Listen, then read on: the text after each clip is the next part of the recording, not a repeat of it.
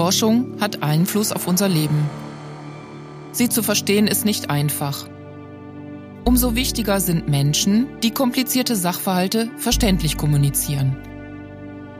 Jedes Jahr zeichnet der Förderverein des Fraunhofer Umsicht solche Menschen mit dem Umsicht Wissenschaftspreis aus.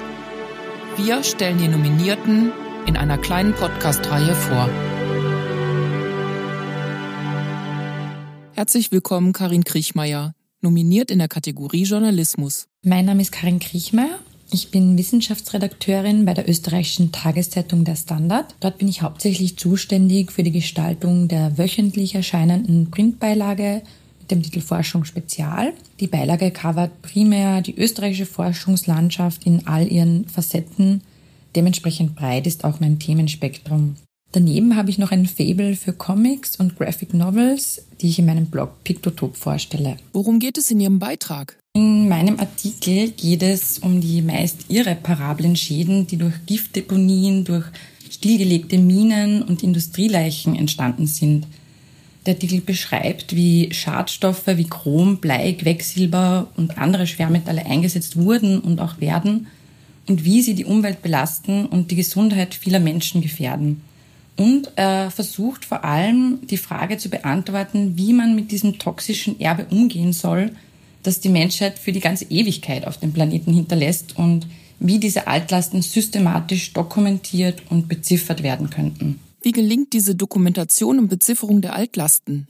Ja, das äh, kann dadurch gelingen, indem äh, die Forscher Faktoren erarbeitet, um diese äh, Kontaminationen wirklich einordnen zu können. Einerseits, um sie äh, geografisch wirklich kartieren zu können, zu visualisieren und dann äh, besti mit bestimmten Indikatoren zu berechnen, wie viele Menschen sind betroffen, wie giftig sind die Stoffe, wo befinden sie sich, welche Möglichkeiten gibt es, sie zu behandeln sozusagen und dadurch äh, bessere Verantwortlichkeiten festzustellen. Was ist Ihnen besonders in Erinnerung geblieben? Ich fand den Ausdruck Ewigkeitskosten besonders faszinierend. Den Begriff kannte ich vor der Recherche nicht. Mit Ewigkeitskosten wird das Geld bezeichnet, das veranschlagt werden muss, um die Bewohnbarkeit einer Region für die Zukunft zu sichern. Zum Beispiel im Ruhrgebiet muss seit dem Ende des Bergbaus Jahr für Jahr verunreinigtes Grubenwasser abgepumpt äh, werden. Für immer und ewig quasi. Ähnliches gilt natürlich auch für Orte, die buchstäblich auf Giftmüll und nuklearem Abfall gebaut sind. Und da gibt's gar nicht so wenige. Und dass jemand überhaupt versucht, diese immensen Ewigkeitskosten zu berechnen, wie in dem Artikel beschrieben ist, das finde ich schon sehr faszinierend.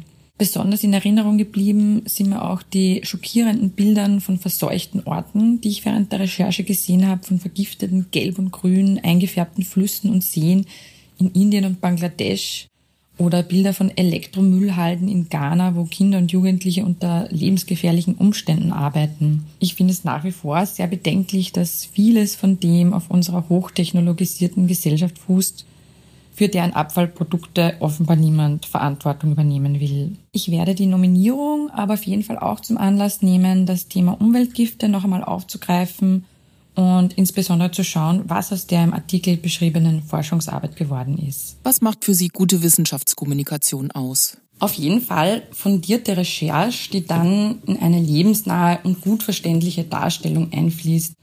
Ich finde es auch essentiell, dass die Wissenschaftskommunikation etwas tiefer geht, also Hintergründe zu Themen liefert, die im tagesaktuellen Geschehen vielleicht etwas untergehen. Danke fürs Zuhören. Informationen zum Umsicht Wissenschaftspreis, zur Preisverleihung und über Fraunhofer Umsicht finden Sie auf unserer Webseite umsicht.fraunhofer.de. Dort können Sie auch unseren Newsletter oder RSS-Feed abonnieren, um keine Podcast-Folge zu verpassen. Übrigens findet die Preisverleihung am 2. Oktober online statt. Bis dahin, bleiben Sie gesund.